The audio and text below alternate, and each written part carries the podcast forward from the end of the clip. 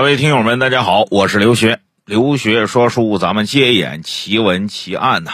各位关注、收藏、转发三连，有什么想说的、想听的，评论区给我留言。哎，大家只要给到位，键盘鼠标全干碎，我老刘吐血给各位更新。那么今天该说谁了？按规矩啊，湘江四大才子我说完仨了，最后就该说这四大才子里边唯一一个能称得上大师的，也是我心中绝对的偶像——金庸老先生。那么说金庸说啥呢？说他跟武侠小说的缘分吗？哎，说他的这个那个吗？我觉得不用我再赘述了。那你各位知道的细节恐怕都比我多，是吧？那么我说啥呢？哎，我说说金庸先生的感情生活。各位啊，这个金庸先生啊，这个特别痛恨渣男，对渣男极为不耻。但是呢，金庸先生一辈子经历了四段感情，一共是经历了三次婚姻。哎，这个恐怕呀，很多人不知道。你看金庸恨渣男恨到什么程度？可以说，就恨的呀，在作品里把渣男写的一无是处。他有个表哥，大家都知道叫徐志摩。金庸就讨厌徐志摩，讨厌到什么程度？徐志摩有个笔名叫云中鹤。你看《天龙八部》里，云中鹤是什么玩意儿，对吧？就就就不耻，说你这这怎么能干这个？那么很多人一看这个，那金庸先生应该是个很痴情的人。各位，你千万别这么想。自古才子最风流啊！为什么才子风流？因为想的多，幻想多，很有可能啊，其实是别人没那么好，感情没那么深，但是呢，自己入戏太深。这不是对金庸先生的贬低，而是对金金庸先生这种才子的一种向往。为什么我老刘不风流？我没才。哎，这个才是一语双关啊！无论是钱还是这个才华，那照金庸先生差远了，就支撑不了我去风流去。当然，我也不是说金庸有多风流，咱们今天就给各位讲讲金庸先生一辈子这四段感情。他的第一任妻子啊，呃，还得说是从上海娶的。金庸原名叫查良镛，大家都知道吧？另外，你看金庸先生那个家世出身，那大家都知道，名门望族。哎，书香门第，汉末世家。哎，金庸先生的笔名这金庸怎么来的？他叫查良镛吗？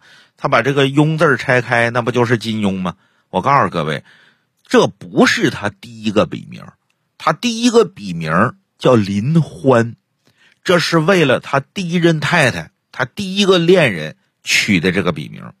哎，有人说这我不知道，你听我给你讲讲啊。从小，金庸先生才华横溢，哎，在文学上就有很大的天赋，甚至年纪轻轻的时候就收获了很多粉丝。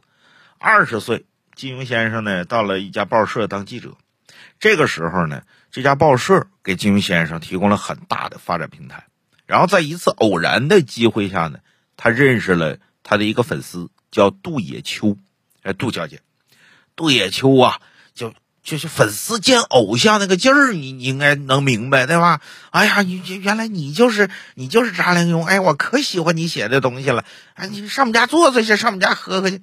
这一再要求，这金庸呢也不好意思，那就去呗。结果这一去就发现这杜也芬不得了，不仅年轻貌美，而且外向幽默。你记着，这姑娘长得好看呢，也得靠性格吸引人。你说长得好看，你一身公主病，谁见谁讨厌你？那你那面相不足以支撑你的脾气。哎，可是呢，这个杜也芬又幽默，还外向，还健谈，金庸先生一下子就陷进去了。哎，这个金庸啊，就开始打量这个杜也芬，心想这姑娘真好啊。为了能够跟杜也芬有再进一步接触的机会呢，啊，金庸开始经常去拜拜访这个杜也芬，甚至哎带着杜也芬一家人都都去看戏去。俩人关系就越来越融洽，最终确立了这个恋爱关系。但是刚恋爱的时候，杜也芬他爹不同意，说不行，你不能跟着他，那不行。杜也芬已经陷坠入爱河了啊，这是不行，我就必须得，我就跟金庸，我不谁谁我也不跟，我就喜欢张良镛。哎，再加那会儿，杜也芬的父亲有事回上海，俩人一看这这中间的这个隔阂没有了，哎，这个父母就就管不着了，山高皇帝远嘛。啊，俩人就那感情持续升温。金庸在那时候就用了第一个笔笔名，这笔名叫啥呢？叫林欢。说为啥这个林欢是给杜也芬起的笔名呢？你看啊，查良镛那个查字儿，它是不是有个木头？哎，杜也芬的杜字儿，木土杜吗？也有个木，两个木合在一块儿，这叫林。为啥叫林欢呢？只有两个木一见面，我们就开心。哎，你看金庸先生一代才子啊，这起名都大有学问。确立关系第二年，金庸先生被派往去香港工作。那么这个一下两地分居，这咋办呢？金庸赶紧回上海，先跟杜也芬结婚。这是我的太太了。哎，婚后呢，杜也芬就跟着金庸先生就来到香港生活了。可是，一到香港，跟想象的完全不一样。第一个，婚后的生活和恋爱它不一样。更关键的是，那会儿金庸先生呢，正处在事业上升期。哎，年轻人属于事业上升期，这很正常。为了赚钱，没日没夜的工作，这就冷落了杜月芬，冷落了他的妻子，就很少有时间呢，能够跟妻子谈情说爱。另外，杜月芬是上海人，他在香港语言不通啊，香港一骂说的是那个粤语啊，这杜月芬就受不了了，太无聊了。这种无聊我极为能体会。为啥？我爸妈在广州给我带孩子，广州呢，多数也都是说粤语的。哎，我爸也是难受了好几年呢，就到菜市场买菜，说话也说半天讲不明白，连说带比划的。哎，是坐公交车的报站名，有的时候也也是容易犯懵。我特别明白，那个周围也没什么朋友，杜月芬不就是那样吗？最终这杜月芬不堪寂寞，劈腿了，做了点对不起金庸先生事儿。那俩人的婚姻呢，就这么结束了。那么这是第一任妻子，跟第一任妻子离婚之后啊。金庸先生十分痛苦，因为确实二人用情都很深。那痛苦咋办呢？有一个最好的办法，用工作麻痹自己。哎，就借着这个机会，金庸先生亲手创建了《明报》。那时候报社刚刚起步啊，报社里边人也没几个。其中有一个女记者叫朱梅，玫瑰的梅，朱梅。这朱梅很快就走进了金庸的世界。工作上，这朱梅呀，小姑娘干练，有思想。特别符合金庸先生选事业合伙人的要求，哎，俩人就这样，先在工作当中是好搭档，哎，用起来顺手，而且工作上很有默契。这默契着默契着，就从工作到生活了，俩人就步入了婚姻的殿堂。结婚之后呢，那朱梅比之前忙多了，不仅得照顾家里大事小事的，还得跟丈夫一起经营这个《明报》，甚至有时候困难的时候，这朱梅啊，真是好样的，把自己的嫁妆都卖了。来补贴家用，可就这样，哎呀，这朱梅梅劈腿，金庸先生差点为啥说差点呢？你听我说完，这是金庸先生第三段感情，第二次婚姻啊。这第三段感情出现在哪儿呢？出现在这个娱乐界。当时啊，有个电影明星叫夏梦，长得特别好看，光彩照人。另外呢，再有电影明星这个光环的加持，那叫走到哪儿啊，自带发光体质。那是烁烁放光，这都不得了了！哎，这一下把金庸先生目光就吸引过去了。呃，这个朱梅呢，说句实在话，在事业上能帮助你的人一定很强势，尤其是女的。哎，事业上有所作为的女性啊，往往都很强势。这一个在家呢，这个朱梅啊，就就在事业上啊，就就反正跟金庸经常两口子合伙做买卖。我跟你说吧，肯定吵架。啊，朱梅就很强势，压的这个金庸有点喘不过来气儿。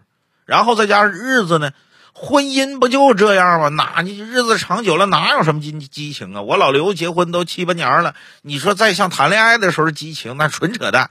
我没见过哪两口子结婚十几年还激情，还你侬我侬，天天睁眼睛你爱我我爱你的，那基本上拉个手就是左手拉右手了，哪有什么感觉了？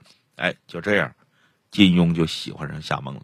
而且金庸那时候呢，正好还有个身份，电影编剧，哎，正好借着这个身份，有更多的机会接触夏梦，还能亲自给夏梦量身打造剧本，还增加各种合作的机会。但是，咱得说明白，一直没有越过雷池半步，啊，只是有那么个呃微妙的感情在那儿。那么，这种感情什么时候戛然而止的呢？金庸先生孩子的出生，哎呦，这一下金庸先生幡然醒悟。我有家，我现在还有孩子了。各位啊，男人的成长啊，呃，有几个关键节点。呃，男人成长第一个呢，就是他大学毕业刚工作的时候，那时候他成长。第二个是他失恋的时候，第三个不是他结婚的时候，第三个是有孩子的时候。这个时候，就但凡有点良心的男人，他都瞬间能长大。我老刘经过这个事儿，我知道。说实话啊，朱梅啊，绝对是个贤妻良母型的，也是个事业有成型的。反咱可以这么说吧，就在这个金庸先生第二段婚姻里边，朱梅绝对对得起金庸。咱们我我绝对是金庸的铁粉，哎，绝对的脑残粉。但是咱得说句公道话，心得放当间朱梅绝对对得起金庸。在家里边相夫教子，处处啊都让着金庸。她那么强势个女人，在单位里那家伙那也是猪种啊，那也是前呼后拥的，在江湖上也叱咤风云的。回到家里，在金庸跟前就是个小女人，压着自己的火，压着自己的强势，哎，也是服侍金庸。然后在感情里呢，当然也肯定是对金庸无条件的付出。哎，为名报呢，还得四处奔走。各位，你记着这话啊。在感情里，你付出越多，你可能越容易受伤。你要付出的成倍成倍的比比对方多，你受伤的可能性就更大。那么这回让金庸先生受伤的人是谁呢？是服务员。怎么回事呢？这个金庸先生啊，有一次去酒吧喝酒，自己去酒吧喝酒，哎，就看上酒吧里一服务员。这服务员一直陪伴金庸先生到最后，叫林乐怡。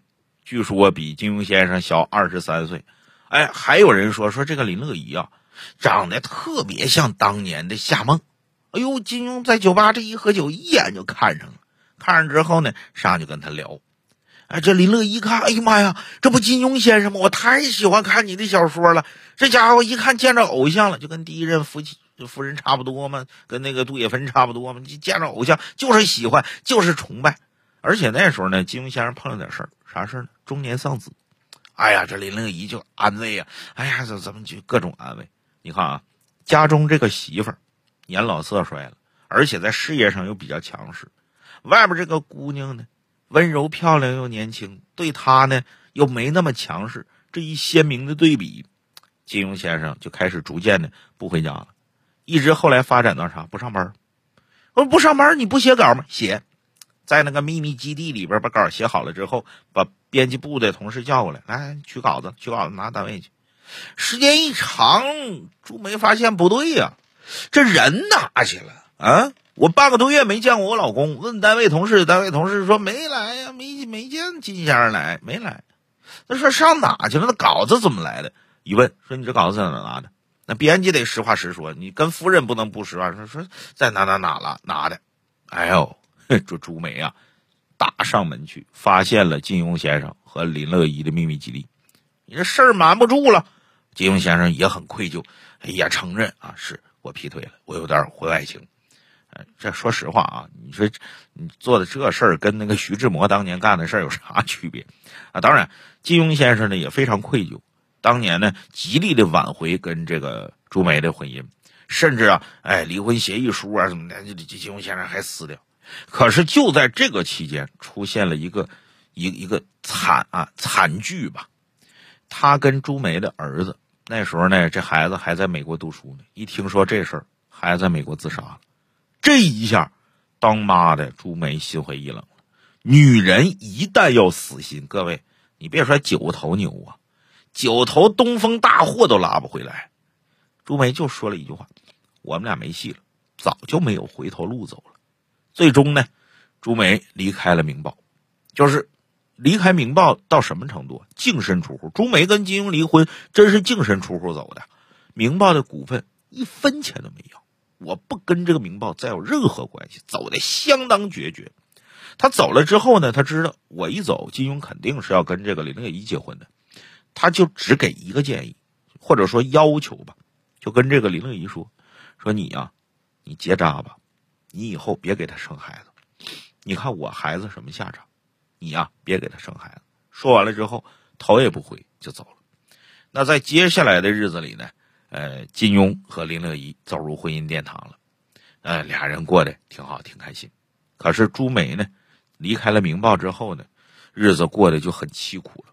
你身边也没有人，孩子也没了，离婚了，老公也没了，净身出户的，也没什么财产。穷困潦倒的走完自己的一生。一九九八年，朱梅啊，六十三岁就病逝了。这期间你说金庸不管吗？金庸不是那样人，金庸也不是那种说哎特别冷血的人。期间愿意接济这个朱梅，说那个《明报》的股份我给你留着呢，啊，这钱都给你。朱梅从你别说要啊，见都不见金庸，我这辈子不见你。呃，那么这个一直到晚年呢，金庸先生跟林乐怡啊日子过得都不错，俩人一起出席活动啊，形影不离啊啥的，哎，一直到金庸先生生命的最后一刻哈，啊，不管怎么说啊，金庸先生这辈子如果说有遗憾。如果说有愧疚的话，就是他的上任妻子朱梅，他觉得这辈子最对不起的人，可能就是这个朱梅。当然，呃，一个人的私德，我们不能妄加定论，我们不能妄加评议。金庸先生的成就和作品，无人出其右，他仍旧是一位武侠的大家。仍旧是湘江四大才子之首，在我看来绝对之首，而且是一代宗师、一代名家，这是任何人都不可否定的。我说这段呢，也不是想泼金庸先生的脏水，也不是扒金庸先生当年的八卦，我就是讲讲金庸先生在生活当中跟我们一样，跟你我也一样，都有一些情感上的纠结，也都会呃有一时之冲动。哎，也都会呃有反省、有愧疚等等等等。这个金庸先生去世那会儿呢，我记着很多人呢，哎就把金庸先生给神化了。我觉得这个特别不好。呃，对待金庸先生的评价呢，我觉得当年有一个人说的特别好，我深以为然。每次想到这句话，我都是眼泪汪汪的。他说啥呢？说这就是一个老人家。从小给我们讲故事、哄我们入睡、陪我们长大的老人家，突然有一天，这个老人家说：“我走不动了，接下来的路你们自己走吧。”哎，金庸先生离我们远去，也有些时日。每每在翻开“飞雪连天射白鹿”，心中啊不免还有一些泛酸，还有一些发空，总还希望着金庸先生在。天堂的某处，俯瞰着我们这些芸芸众生。如果在天有灵，还能够甩下来那么一两本武侠，让我们接着看看，接着乐乐，接着我们成人的童话，那该有多好啊！就像我刚才说的，我讲金庸先生的这个感情史呢，我不是给他泼脏水，不是说他八卦。我是说，你越了解金庸先生这个人，你再看他的武侠小说，你可能会有更深的理解，你可能会有更多的想象。得嘞，今天呢就先给各位说到这儿了。呃，留学说书，咱们下回接演奇闻奇案。老规矩，关注、收藏、转发三连，咱们下回再见。